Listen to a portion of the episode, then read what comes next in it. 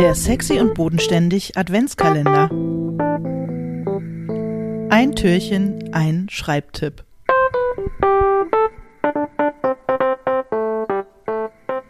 Hallo Till. Hallo Alena. Na? Na du? Schön dich zu sehen, schon wieder. Ja, ich freue mich auch. Ich habe heute ähm, was von der Literatur-Nobelpreisträgerin Alice Munro mitgebracht. Oh, okay. Ich lese es mal vor. Usually I have a lot of acquaintance when the story. Oh, na, ich fange nochmal an. Schnauze. Was denn? Ich habe dich nicht gezwungen, das auf Kanadisch vorzulesen.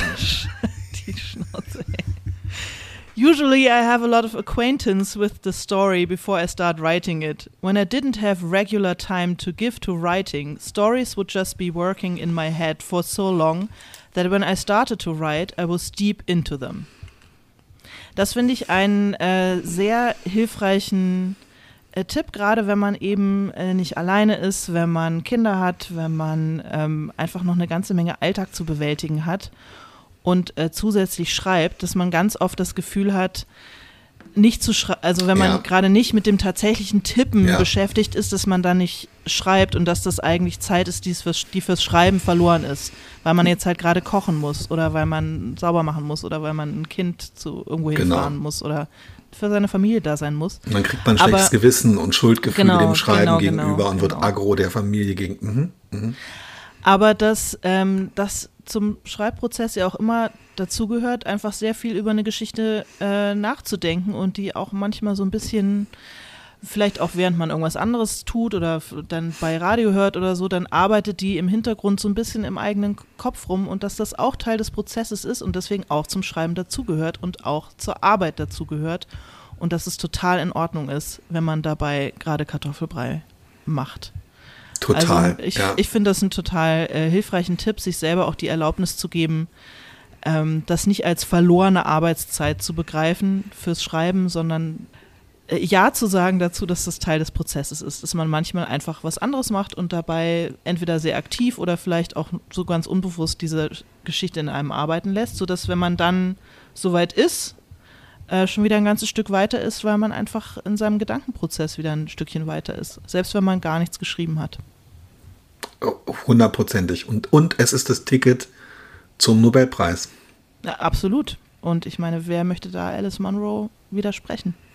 Es ist auch wirklich die, also es ist so ein, so ein Komplementärstück zu einem Schreibtipp, den man sehr, sehr oft, ähm, finde ich, liest, in unterschiedlicher Form, äh, der aber im Grunde genommen darauf hinausläuft, schreib jeden Tag. Und das ist zum Beispiel was, wo ich sagen muss, äh, Nö. nein, auf gar keinen Fall. Also wirklich schreib nicht mehr als unbedingt nötig, weil eben genau, also ich bin zum Beispiel jemand, der eher da, oh Gott, jetzt fange ich schon wieder so an, ganz ehrlich, ich muss wirklich aufpassen. Bei mir ist es so, nein, ich schreibe zu viel eher als zu wenig.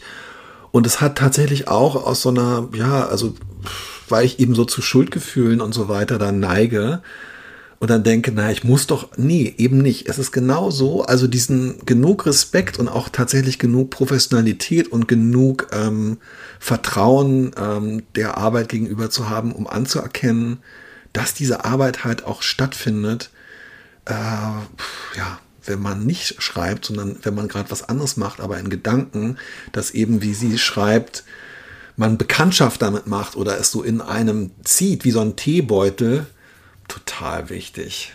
Ja.